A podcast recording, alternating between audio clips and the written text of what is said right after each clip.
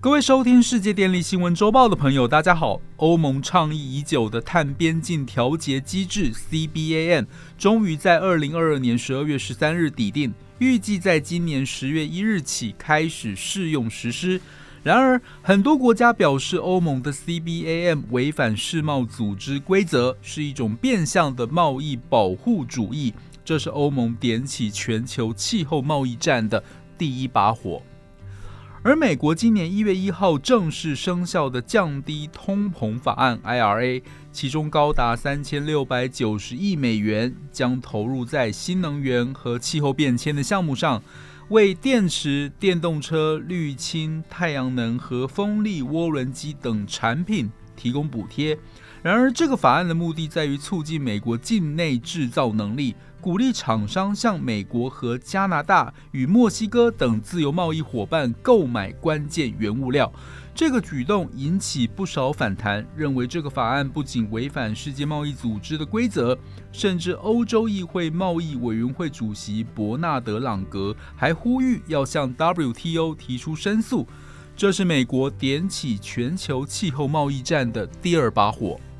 然而，真正让全球各国担心的是。当各国或区域组织打着缓解气候变迁的大旗，但实际上却为了保护自身产业而将生产和制造业都趋向回归区域化或本土化，或设置在一个被认为是友好的国家，如此全球化将退回到区域经济。未来，如果各个国家或区域组织都形成区域贸易壁垒的话，对于以外贸为主导或以全球为市场的国家，将会产生既深且远的影响。因此，本期节目将与大家分享欧盟将如何因应美国的绿色补贴，美欧的技术补贴对于全球贸易会造成哪些影响和巨大变化呢？首先，探讨欧洲为什么忧心美国的绿色补贴，主要的原因有两个。第一，现阶段欧洲企业本身的获利能力有限，有生存的危机感。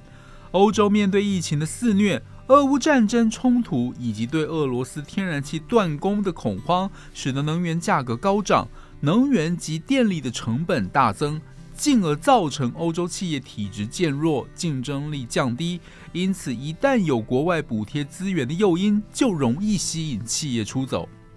第二，削弱以欧洲为基地的企业竞争力。美国借由降低通膨法案，鼓励绿色产业趋向美国制造，这将使得以欧洲为基地的企业，为了提升美国市场上的竞争力及增加获利空间，除了生产基地以子公司或关系企业的形态转移到美国外，甚至将连根拔起，整体移出。事实上，欧洲企业出走到美国设厂正在加速，这引起了欧洲国家的高度关注。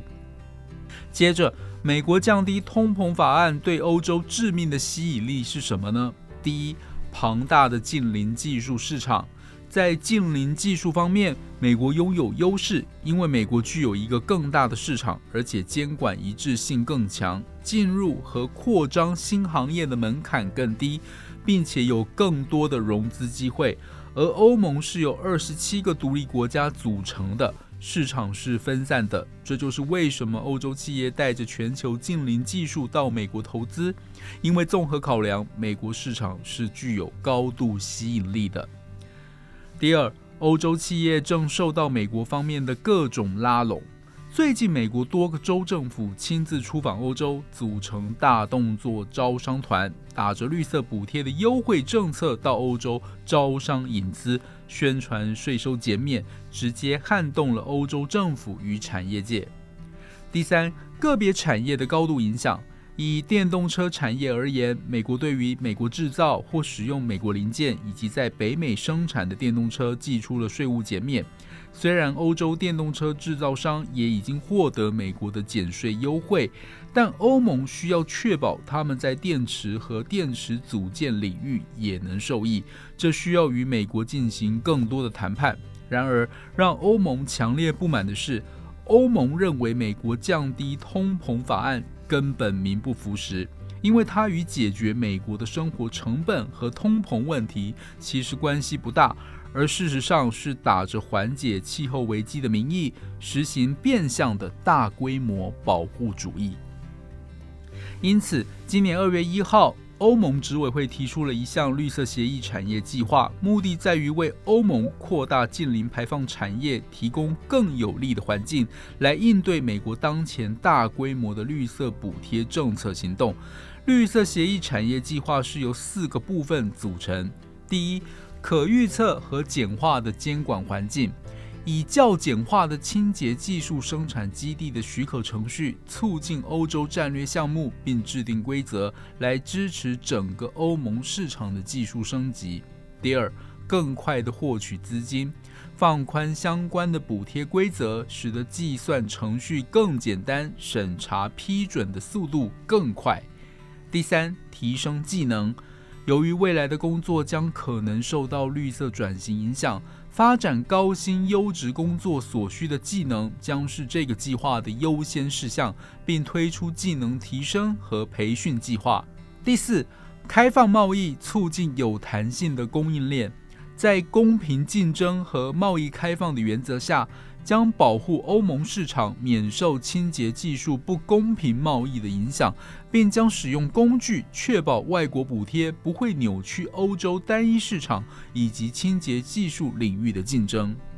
不过，为了防止美欧在补贴问题上出现主体竞争 （race to the bottom），避免各国政府为了吸引外来投资，往往竞相降低工资。劳动条件、环境保护标准等措施造成全球市场向下沉沦的问题。美国总统拜登和欧盟主席冯德莱恩三月十号在华盛顿讨论补助争议，而 WTO 理事长也表示会敦促美国和欧盟友好的解决分歧。